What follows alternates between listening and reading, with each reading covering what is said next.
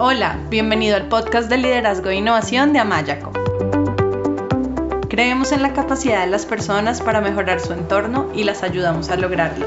Por eso, hemos creado un podcast diseñado para brindarte herramientas que te ayuden a crecer, desarrollar tu talento y a lograr los resultados que buscas en tu vida y tu trabajo. Aprovecha los momentos en que haces ejercicio, cocinas o que estás movilizándote de un lugar a otro para escucharnos desde tu teléfono y aprender cosas nuevas que te enriquezcan. Nos encanta que nos acompañes hoy.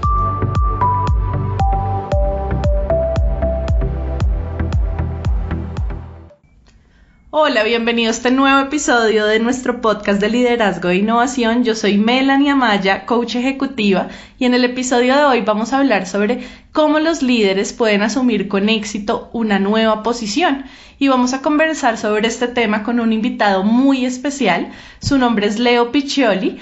Leo es licenciado en Economía cum laude de la Universidad de Buenos Aires en Argentina y lideró durante 18 años OfficeNet y luego Staples en Latinoamérica hasta septiembre del 2016 cuando ganó el premio al dirigente del año en la categoría comercio de la Asociación de Dirigentes de Empresa y en ese momento también anunció su salida de la empresa. Y desde entonces Leo da conferencias en eventos y empresas, es autor del libro Soy solo, historias honestas de liderazgo para ser feliz en el siglo XXI y más allá, vamos a hablar del libro más adelante. Así que, Leo, qué gusto tenerte hoy con nosotros. Muchas gracias por estar acá conversando con nosotros. Hola, Melanie, un gusto estar aquí. Bueno, Leo, ¿qué tal si, si inicias contándonos un poco sobre ti, haciendo una breve introducción, contándonos sobre ti y también cómo te has llegado a todo este mundo del liderazgo, de la innovación? Bien, primero una cosa sobre mí es que me siento un poco, soy tímido, entonces cuando relatás mi, mi bio, un poco me pongo colorado, pero es algo que los oyentes no van a poder notar, así que, lo describo.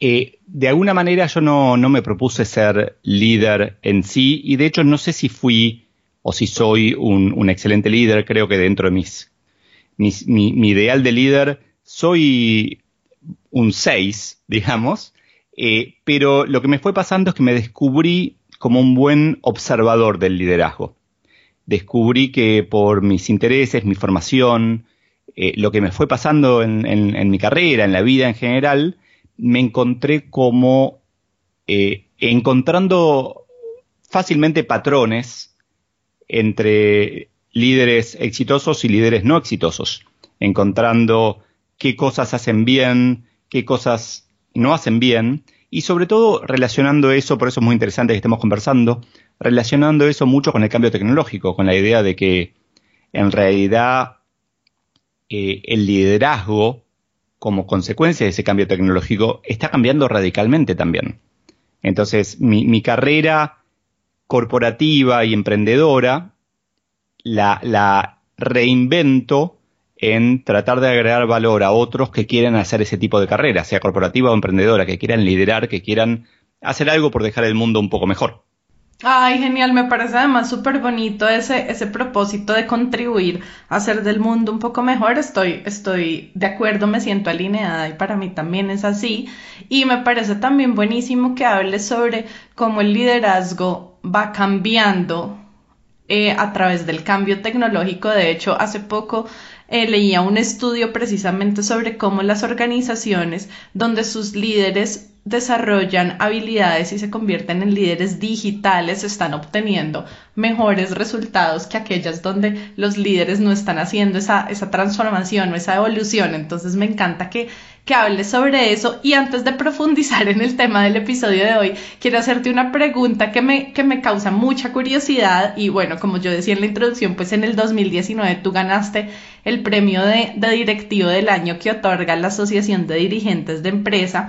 Y me gustaría saber, yo sé que acabas de decir que en tu ideal te pones en un 6, pero igual me gustaría saber en tu proceso de crecimiento como líder, como persona, como profesional, ¿cuáles crees que han sido esas habilidades de liderazgo que has desarrollado y que te han permitido alcanzar tus metas y pues llegar a recibir este tipo de reconocimientos? Creo que, y, un poco fue el ejemplo, lo, di recién, creo que lo más importante que, tuve fue la, humildad. Creo que si yo tuviera que elegir de, de mí, y aparte es medio, es un poco paradójico, ¿no? Decir abiertamente en una entrevista, sí, yo soy muy humilde, ¿no? Es como un oxímoron. Eh, enseguida se vuelve una, una mentira es insostenible, pero la verdad es que creo que más bien, si querés, yo, yo relaciono mucho la humildad con la capacidad de aprender. Con, con la humildad para mí es como el prerequisito saber que no sabemos todo para poder saber más. Entonces, si yo tuviera que, que a ver, ese premio surgió más que nada por mi, mi liderazgo más, más bien basado en valores, y mi liderazgo basado en valores viene más que nada de que no soy un líder nato, que yo no nací y, empecé en, el, en, la escuela a liderar a mis amigos. Yo era el, era el nerd, era el tímido, el introvertido que estaba en el rincón, que, que tal vez no, no, estudiaba porque no me gustaba, pero leía muchísimo o programaba en la computadora. Hacía, no era un líder tradicional de, de aquella época. Entonces, eh, me encantaba aprender, me encantaba absorber conocimiento, me encantaba desarrollarme como, como, ahora lo puedo explicar, ¿no? Como, como ser humano, volar. Y creo que eso fue lo que me llevó a enfocarme más en un liderazgo basado en, valores, que es, ok, tengo que aprender de liderazgo, cómo se hace. Y eso fue lo que la Asociación de Dirigentes de Empresas en ese momento valoró, que, que de alguna manera estos premios no son solamente premios por logros, sino que son señales de hacia dónde creemos que debería ir el, el, el mundo, ¿no? Es eh, las asociaciones de este tipo tienen fines también de, impactar positivamente a la sociedad.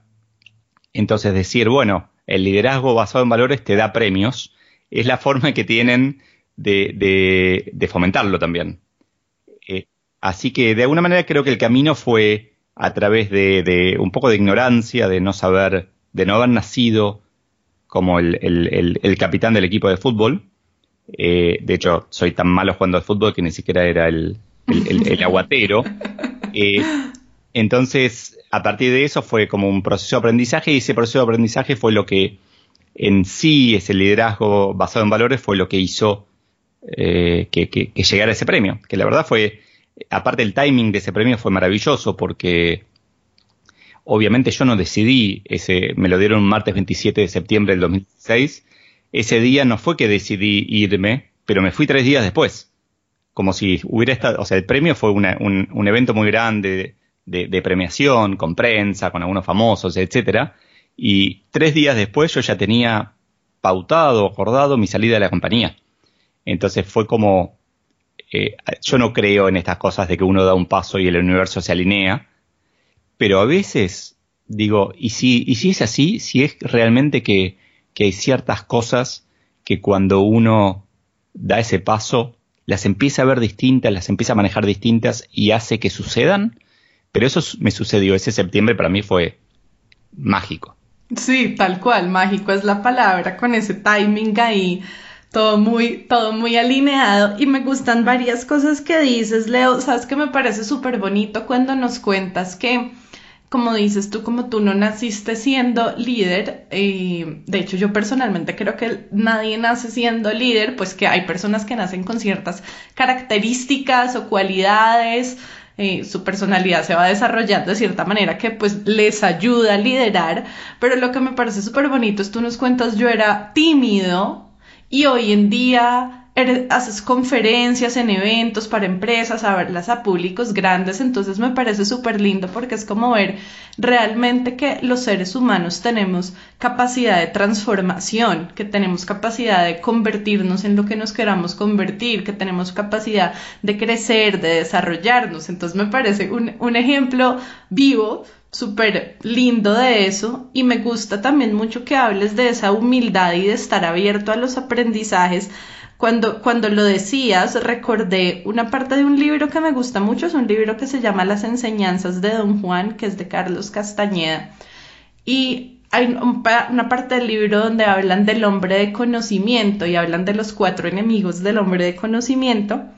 Y dicen que el segundo enemigo es la claridad, porque si tú obtienes claridad sobre algo y crees que listo, ya, estoy claro y esta es la verdad absoluta, entonces esa claridad te nula y no te permite seguir aprendiendo y ser un hombre de conocimiento. Entonces lo relacioné con lo que decías de la humildad, el tener la humildad de, saber, no me las sé todas y siempre tengo más por aprender. Entonces me, me, me pareció muy bonito, así que gracias por, por compartir todo eso y, por compartir también tu liderazgo basado en valores que tiene que tiene unos, que, que puede llegar a ser muy poderoso también en últimas porque un líder inspira desde, desde valores y no solo hablando de los valores, sino siendo un ejemplo de eso, de sus valores con sus acciones. Entonces me encanta que, que hayas hablado de eso y ya entrando un poco más como en el tema del episodio,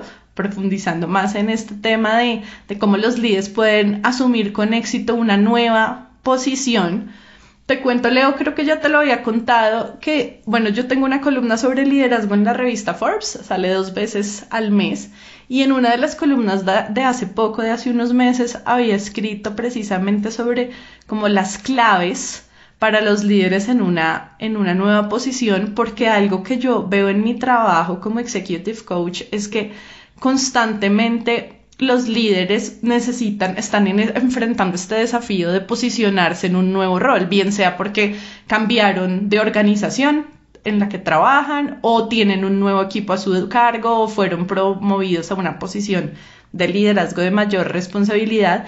Y el, proceso de adaptación no siempre es fácil, porque muchas veces un error que yo veo que cometen muchos es que en su afán y su buena intención por posicionarse, lo que hacen es como que imponen su autoridad para que su equipo siga sus instrucciones y en vez de ganarse la confianza del equipo, eh, terminan generando una resistencia al imponerse.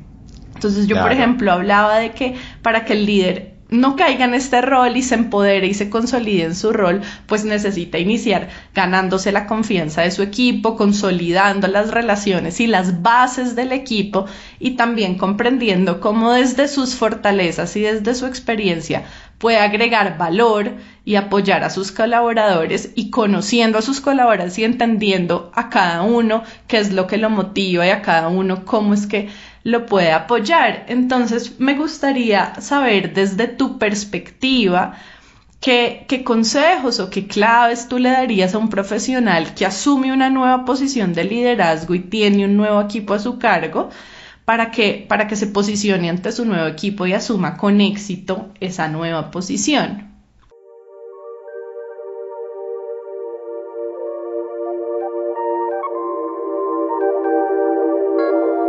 Si quieres escuchar más episodios y descargar de manera gratuita libros y material electrónico sobre liderazgo, inteligencia emocional, coaching, equipos de alto desempeño y otros, te invitamos a visitar nuestra página web amayaco.com. Amayaco es con Y.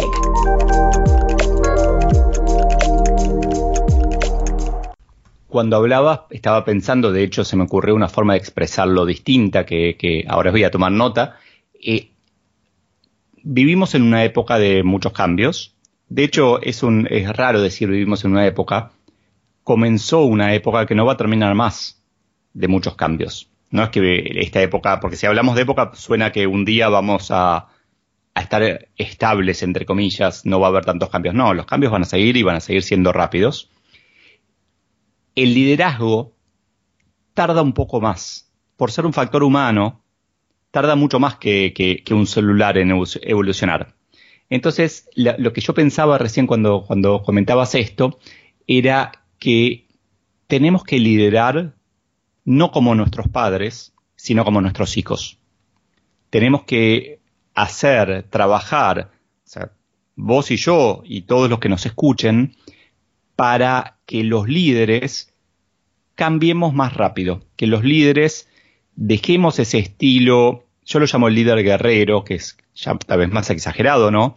El, líder más militar en donde el, jefe sabe todo y, levanta el dedo y da una orden y la gente corre alrededor, ese es como el estilo que estamos dejando atrás, a un líder mucho más humano, un líder que, que sabe que no sabe, esa humildad, un líder que quiere saber, que es curioso, pero también un líder que propone una visión que hace del mundo un mundo mejor. Una visión a la que los liderados pueden adscribir, pueden decir, no tengo una visión propia, pero quiero tu visión y te voy a apoyar.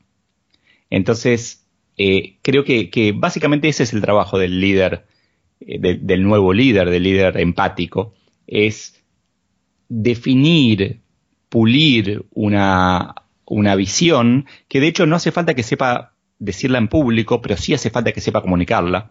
Tal vez lo puede comunicar por Slack, no, no, no, no es necesario que sea un buen orador ya, pero tiene que poder expresar, decir, yo quiero que el mundo esté más interconectado.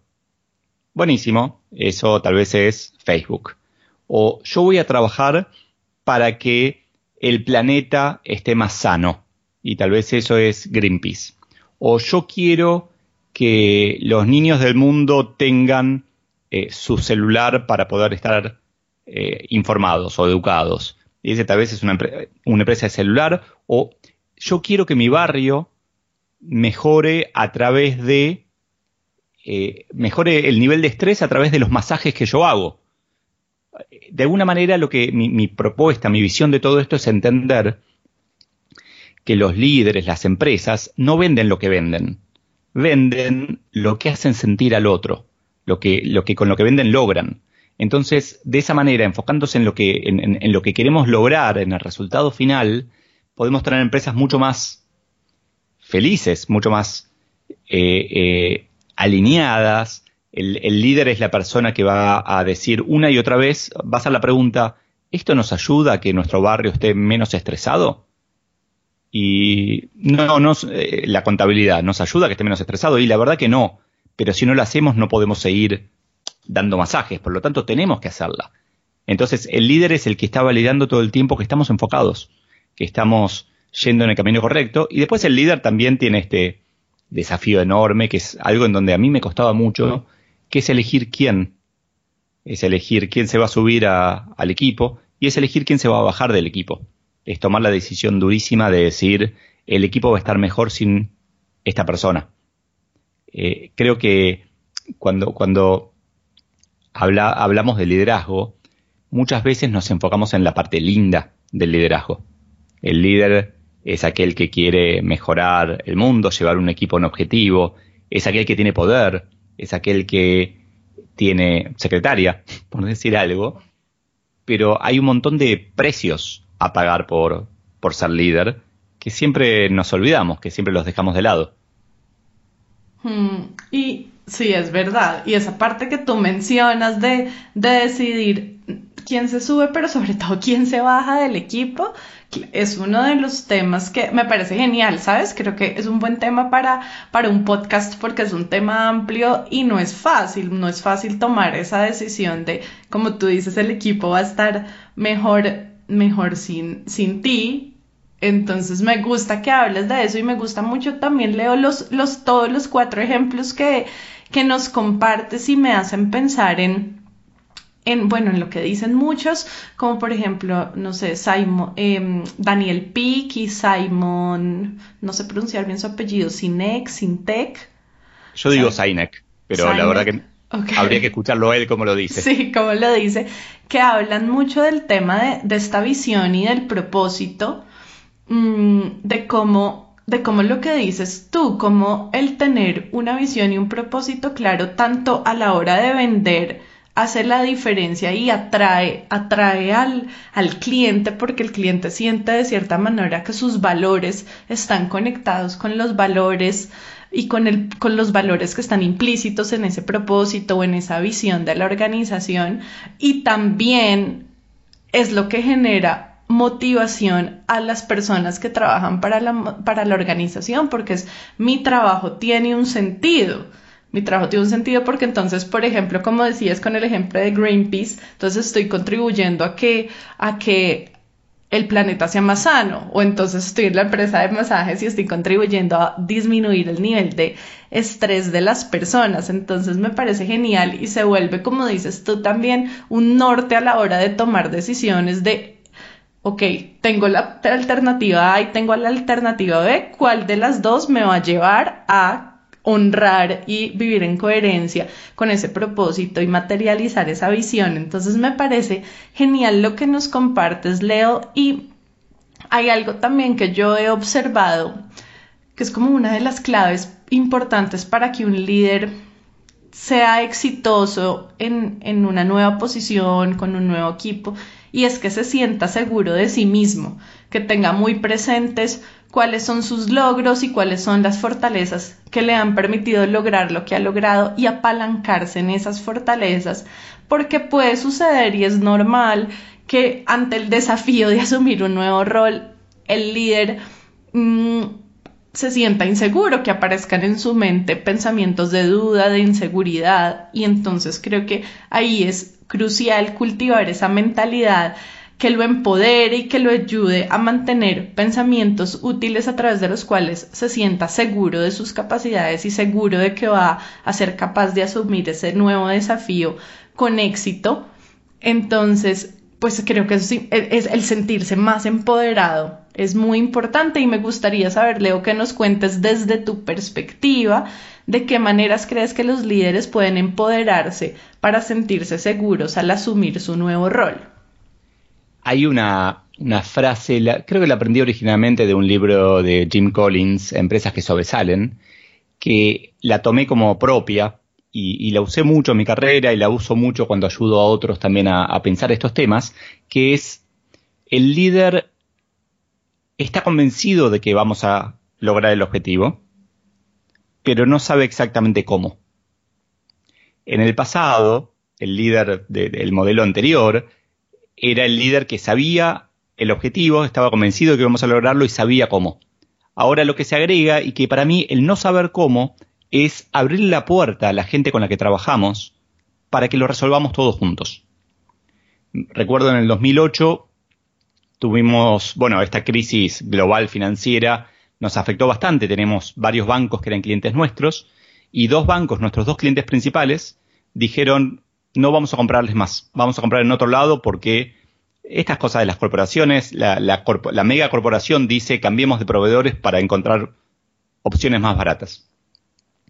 Y me acuerdo de la reunión en donde tuvimos que anunciarlo a toda la compañía porque era un cambio de esos que si uno no contiene, algo que aprendí es que si uno no da información, la gente le va a inventar y la información que la gente inventa siempre es la peor.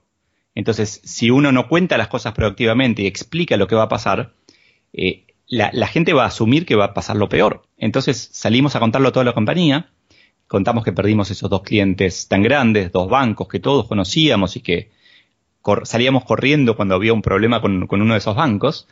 Y me preguntaron, ok, ¿qué vamos a hacer? Y me acuerdo perfectamente mi respuesta fue esa, fue, no tengo la menor idea, pero lo vamos a resolver entre todos el líder tiene esa convicción de contagiosa, sobre todo contagiosa, porque necesitamos que todos estén con, con, la cabeza en el objetivo de que vamos a ganar el campeonato, pero la verdad que tenemos desafíos enormes por delante que todavía no sabemos cómo resolver. Entonces necesitamos de todos. Por eso me parece un momento maravilloso para el liderazgo, porque es un momento en donde nos hace mucho más potente ese, ese no sé cómo hacerlo, ese, esa humildad de pedir ayuda, de decir, ok, ¿cómo hacemos para ganar el... Eh, me imagino, no sé mucho de fútbol, pero me imagino un director técnico del futuro planteándole al equipo, muchachos, eh, ya tenemos resuelto el partido de la semana que viene, el de la siguiente, ya los pensamos. Ahora, el de la siguiente semana va a ser contra tal equipo. ¿Qué piensan que deberíamos hacer distinto? ¿Cómo piensan que deberíamos prepararnos hoy para el partido dentro de tres semanas.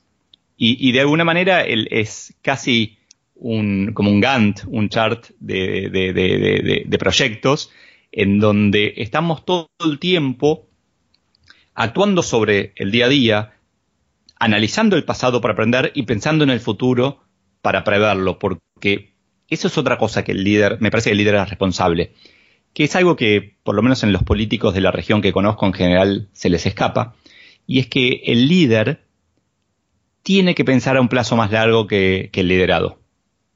El líder tiene que tener como una visión más amplia que el liderado, entonces tiene que poder hacer algunas preguntas o tomar algunas decisiones que tal vez hoy no tengan tanto sentido, pero que sean un cambio maravilloso, súper importante para dentro de tres partidos, un año o diez años. Entonces creo que ahí el líder también tiene como una responsabilidad adicional, ¿no? De, estar mirando más allá de lo que miramos todos. Mm. Leo, y sabes que me gusta, me gusta mucho lo que dices porque me hace pensar en, en algo que he escuchado varias veces y es como he escuchado muchas veces esta creencia de hay un líder asume una nueva posición y algo que lo hace sentir inseguro es el no saber, ¿sí? Entonces, por ejemplo, he oído cosas como, no, es que ahora soy líder de este equipo y esta persona lleva 10, 20 años más en la compañía o en la industria o tiene 10 años más de experiencia que yo y, y es más experto tal vez en un, en un tema técnico que yo y eso les genera a los líderes que asumen una nueva posición esa es mucha inseguridad, esa creencia es lo que está detrás, es la creencia de yo tengo que saberlo todo o yo tengo que saber más que mi equipo. Entonces me gusta mucho cuando hablas de ese como abrazar, ese no saber, ese no sé, pero lo vamos a averiguar, ese no sé, pero entre todos vamos a llegar a una, a una mm, solución. Porque, porque creo que es un lugar desde el cual se puede asumir el liderazgo de una forma más tranquila y también más realista, ¿no? De, de, de, como líder no necesariamente lo tengo que saber todo, sino lo que tengo que saber es cuáles son mis fortalezas y cómo desde mis fortalezas yo puedo generar valor a mi equipo, qué es lo que mi equipo necesita y desde ahí cómo los apoyo y les genero valor y también un poco ese coliderazgo de cómo entre todos construimos, como tú muy bien lo decías, ya estamos pasando como de una un paradigma del liderazgo viejo, de ese liderazgo militar, de yo te doy las órdenes y te digo todo lo que tienes que hacer y lo sé todo, a un liderazgo más de un líder facilitador que construye, co-crea, co-lidera con su equipo. Entonces me pareció genial que, que nos hablaras de eso, Leo. Y también algo que yo he observado cuando un líder asume una nueva posición es que o sea, ya el desafío de producir resultados y liderar a un nuevo equipo en sí puede, puede ser muy, muy demandante, estresante. Muchos líderes se sienten agobiados, se sienten preocupados. Y si estas emociones no se manejan bien, eso puede afectar pues la calidad del liderazgo del líder y su habilidad también para, para comunicarse efectivamente, para ayudar al equipo a alcanzar sus metas. Y por eso creo que el líder que está en una nueva posición debe, por un lado, como mantener una higiene emocional, que es mantener en su rutina prácticas que le permitan de una forma sana liberar ese estrés y esa presión y centrar su mente y recargarse de energía.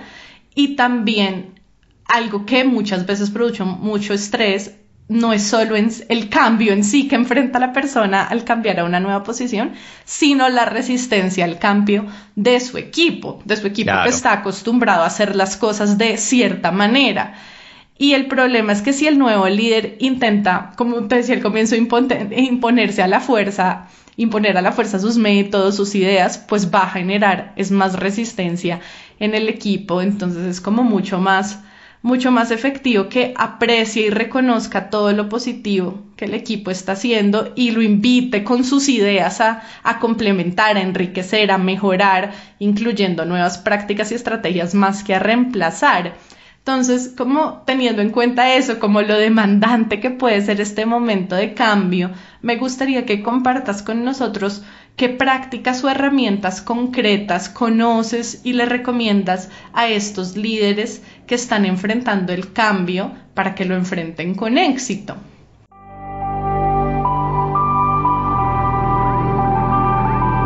Si deseas mejorar tu liderazgo, te invitamos a que visites a mayaco.com y te unas a nuestro curso gratuito de desarrollo del liderazgo.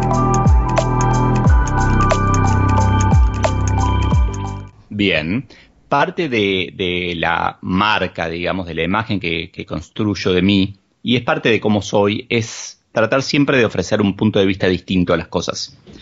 Eh, de hecho, lo, en, LinkedIn figuro como Disrupting Management, haciendo la disrupción en el, en el management, que en verdad para mí es sentido común. Entonces yo te voy a hacer, te voy a ofrecer un punto de vista distinto, específicamente a este, a este desafío.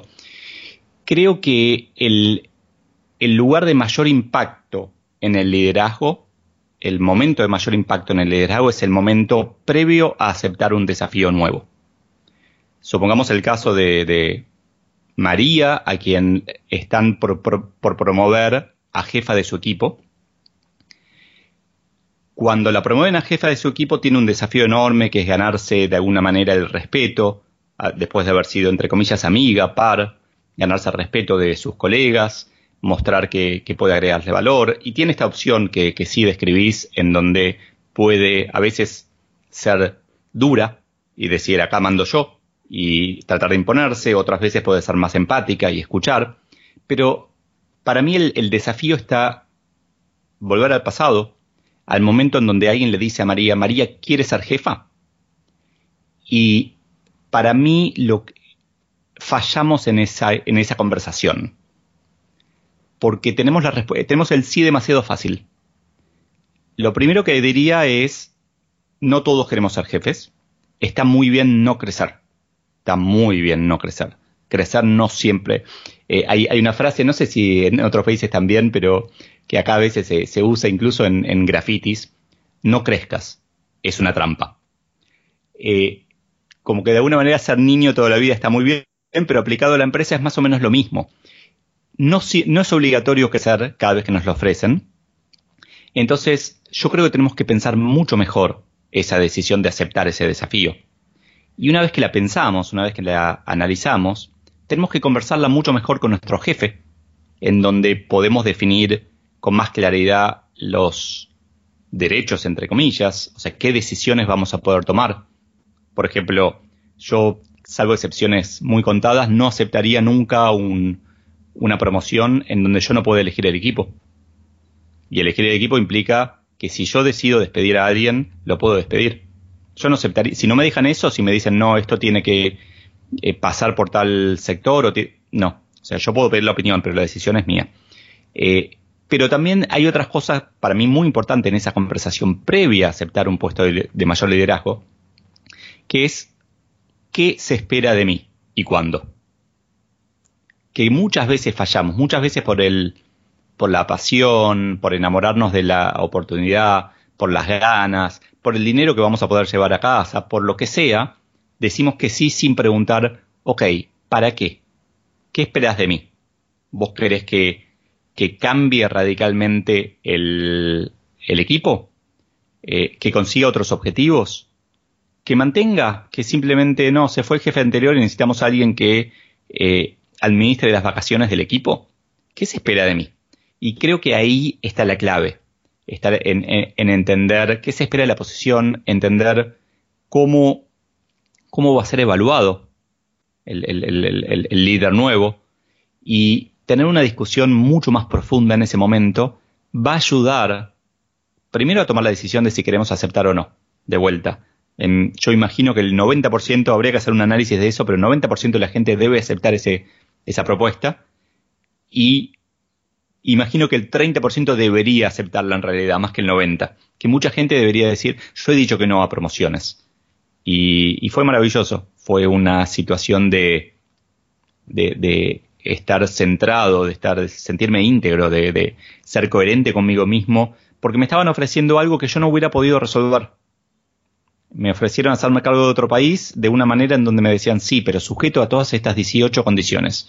Y yo no podría haberlo hecho, yo sabía que no se podía. A ver, ya había trabajado bastante temas míos internos como mi ambición por el dinero, digamos, y ya estaba más tranquilo de alguna manera, ya no es que eh, tenía esa voracidad que, la sociedad de consumo nos, nos, lleva a tener, ya estaba más, a ver, más curtido, decimos en Argentina, como que ya había, me había equivocado en otras cosas, entonces me fue más fácil. Pero para mí, el mayor desafío, no es el mayor desafío, el lugar de mayor impacto potencial en el liderazgo se da justo antes. Se, da en esa pequeña charla o larga charla que tenemos al momento de aceptar, definir condiciones, definir objetivos, eh, plantear casos hipotéticos incluso, eh, preguntar qué pasó con el jefe anterior, porque a veces creemos que sabemos, pero la verdad es que es muy común cometer exactamente los mismos errores del jefe anterior. Preguntar qué hizo bien el jefe anterior, para cuidar eso. Eh, como tener una conversación mucho más a fondo antes de decir que sí, o sea, decir que sí después de la conversación, no antes. Ay, me encanta, me encanta que hables de eso, Leo, porque creo que es algo que muchas personas no se plantean, como dices tú, porque se enamoran de, de la oportunidad. Y, y, eso en últimas, como saber en qué me estoy metiendo, ¿no? Como a qué les, si digo que sí, a qué le estoy diciendo que sí, y cuál es mi alcance y hasta dónde tengo autonomía y cuál es, qué es lo que, qué es lo que se espera de mí. Entonces me parece genial, genial esa reflexión y esa invitación a tener esa conversación y pensarlo y reflexionarlo antes de, aceptar. Te agrego un, un, datito. Eh, esa oportunidad habrá sido en el 2011 que, que dije que no, me ofrecieron manejar nuestra operación en Brasil y dije que no. Y me lo ofrecieron muchas veces y dije que no. Hasta que en un momento me dijeron, ok, ¿cuáles son las condiciones en las que aceptarías? Y ahí puse mis condiciones. Y finalmente eh, fue un no dos o tres veces que se convirtió en un sí positivo, en un sí posible. Entonces, lo que para mí todo esto se reduce a la, la, eterna lucha entre el corto y el largo plazo. Si priorizamos el corto plazo, vamos a decir que sí rápido, decir es dinero, es dinero, quiero ya. Si priorizamos el largo plazo y sabemos que tal vez vamos a vivir 120 años y tenemos 50 años más de oportunidades, no tiene sentido que corramos, porque en definitiva, fíjate la, palabra que usamos, no es una carrera en verdad, aunque la llamemos carrera. No estamos compitiendo con nadie, es la vida, es ser felices.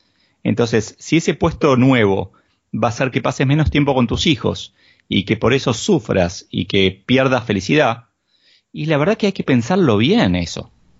Ay, y me encanta lo que dices de que no es una competencia, me encanta, porque sí, no es, no es, no estamos compitiendo con nadie, no es, no se trata de ser mejor que nadie, tal vez sí de ser mejor que la versión pasada de nosotros mismos y ser la mejor versión de nosotros mismos, pero no, no de competir y como que estamos en un, en un momento en el que todo es tan acelerado y todo es para allá, que, que, que bien también saber cuándo, cómo bajar el ritmo y, y elegir mejor nuestros momentos y elegir mejor dónde queremos estar y qué desafíos queremos asumir y cuáles no. Y además me parece genial tu historia, como, como termina, ¿no? Varios nos primeros y después un sí, un sí posible. Creo que pues asumir una nueva posición de liderazgo implica salir de la zona conocida, la zona de aprendizaje. Entonces, si voy a salir, necesito estar lo suficientemente motivado para salir de esa zona conocida y entrar como en un lugar de que puede ser incómodo, que puede no ser seguro y que implica, implica eso, implica aprender. y pues muchas veces el proceso también puede ser mucho más fácil si el líder busca apoyo, bien sea un mentor en su organización, un coach ejecutivo, cursos, libros, guías, artículos, videos, podcasts como este. Hay miles de recursos hoy en día que les pueden ayudar a transitar ese cambio. Y de hecho, hablando de recursos, quiero que nos cuentes uno de esos recursos Leo, que es tu libro Soy Solo, y que nos cuentes un poco de qué se trata el libro y también dónde lo pueden conseguir nuestros oyentes, em, pues teniendo en cuenta que nos escuchan personas de muchos países diferentes. Eh, claro, gracias por la oportunidad de hablar de eso. Soy Solo es un libro que raro porque nació en LinkedIn a partir de los artículos que yo fui escribiendo y la gente me decía, deberías publicar un libro. Y tengo yo publiqué un libro hace siete años y me fue muy mal. Entonces mi respuesta era no. Bueno, tengo, como que tengo el no fácil, ¿no? Porque también antes hablábamos de cómo decía que no a una promoción.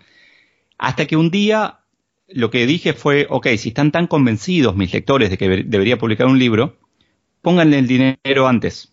Hice una campaña de crowdfunding y me fue demasiado bien y básicamente tuve que escribir un libro que en donde traté de, el libro lo autoedité, fue sin editorial, eh, traté de compartir todo lo que eh, todo lo que podía, de dar todo el valor que podía sobre estos temas que estamos conversando, eh, no solo liderazgo de otros, sino sobre todo liderazgo de uno mismo.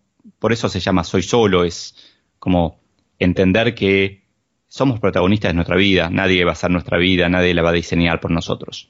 El libro, como lo, lo, autoedité, la versión en papel, que es la versión más bonita que, hay, porque tapa dura, la verdad que me di todos los gustos, se consigue solo en Argentina.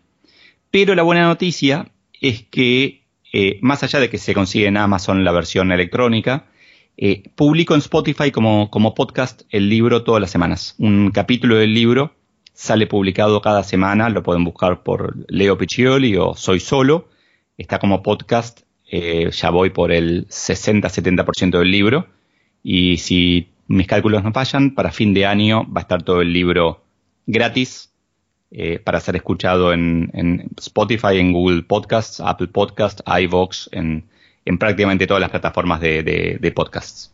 Ay, genial, me encanta, lo voy a escuchar. A mí me encanta escuchar podcasts cuando estoy como caminando o cuando estoy cocinando, entonces me parece genial, lo voy a escuchar, leo muchas Muchas gracias y, y, me gusta mucho que hables del autoliderazgo, ¿no? Porque es que hay muchas concepciones sobre el liderazgo y concepciones viejas de que el liderazgo es ser jefe y no, yo puedo ser líder sin ser jefe y el liderazgo empieza con el autoliderazgo porque para liderar a otros primero me tengo que liderar a mí mismo y, y eso implica muchas cosas, ¿no? Me implica tener mi, cuál es mi visión inspiradora, cuál es mi propósito, cómo lo materializo, cómo lo hago realidad, cómo desde ahí inspiro a otros para también materializar esa visión. Entonces me, me, me parece súper interesante. Soy solo, entonces Amazon versión electrónica, en Argentina se encuentra en físico pero pues para otros países Amazon y también se puede escuchar a través de tu podcast que se encuentra como Soy Solo, ¿correcto?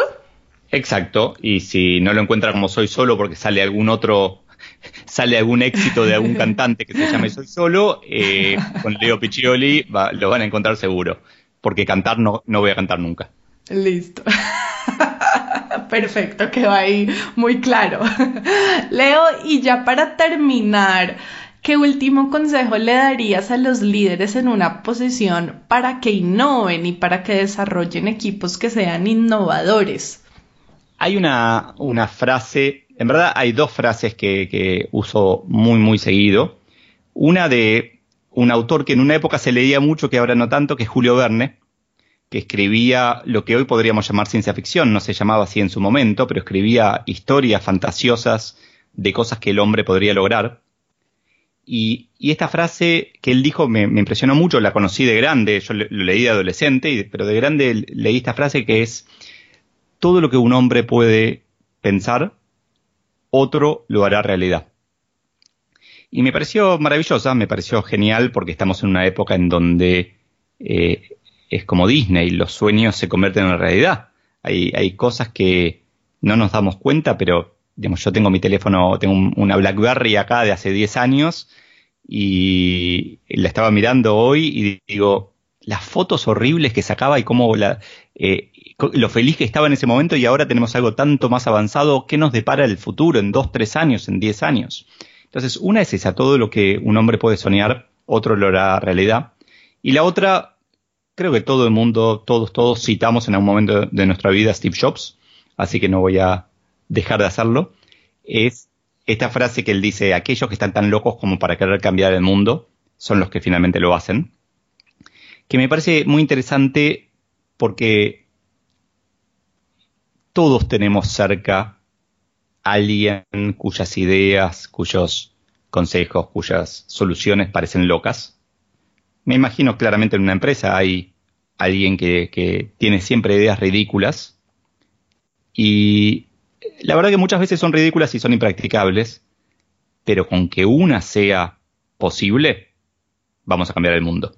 Entonces, eh, démosle un lugar a esos locos que quieren hacer locuras y pensemos que estamos en una época en donde esas locuras son posibles. Tenemos gente planeando concretamente ir a Marte, tenemos gente trabajando en que los autos se manejen solos, tenemos gente haciendo cada, cada negocio, cada emprendimiento que nos soluciona, que nos hace la vida fácil, que hace que si necesitamos eh, comprar un, litro de leche nos lo traigan a casa eh, por, por, poco dinero extra eh, como que de alguna manera hay tantos avances que yo no descartaría nunca ninguna idea, sino que eh, las agradecería siempre. Después vemos si la podemos hacer, si, si, si se da el efecto Julio Verne de que alguien lo va a hacer o no, pero las ideas son valiosísimas. Ay, me encanta, Leo, cómo empezar, como pensando en vez de en vez de tener el imposible dado, en vez de pensar, no, esto es imposible descartarlo, abrir nuestra mente a la posibilidad de lo que es posible. Entonces, me encanta lo que dices, Leo. En serio, fue súper agradable conversar contigo, escucharte. Muchas gracias por ser tan generoso para compartir con nosotros tu historia, tus aprendizajes, tus perspectivas. En serio, un placer haberte tenido hoy con nosotros. No, muchas, muchas gracias a, vos, Melanie, eh, y también felicitaciones por esto que, estás haciendo de, agregar valor, de, compartir, porque eh, hago podcast también y sé que, requiere mucho esfuerzo y que requiere mucho compromiso y que hay que hacer hasta inversiones de dinero para poder hacerlos, y es básicamente para construir valor, para dar valor y, mostrar que se puede, ¿no? Así que gracias también por, por la invitación y por tu tiempo.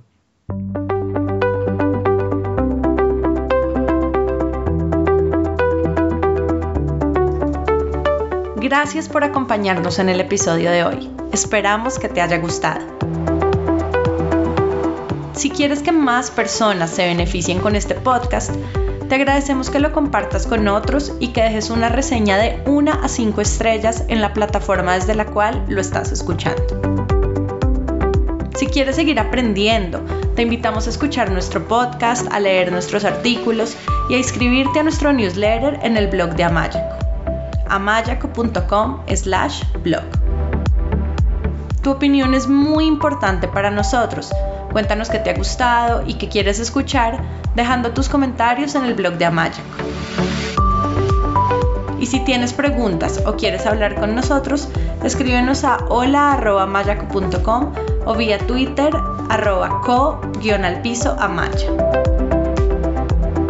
Esperamos escuches nuestros próximos episodios. Chao y hasta la próxima.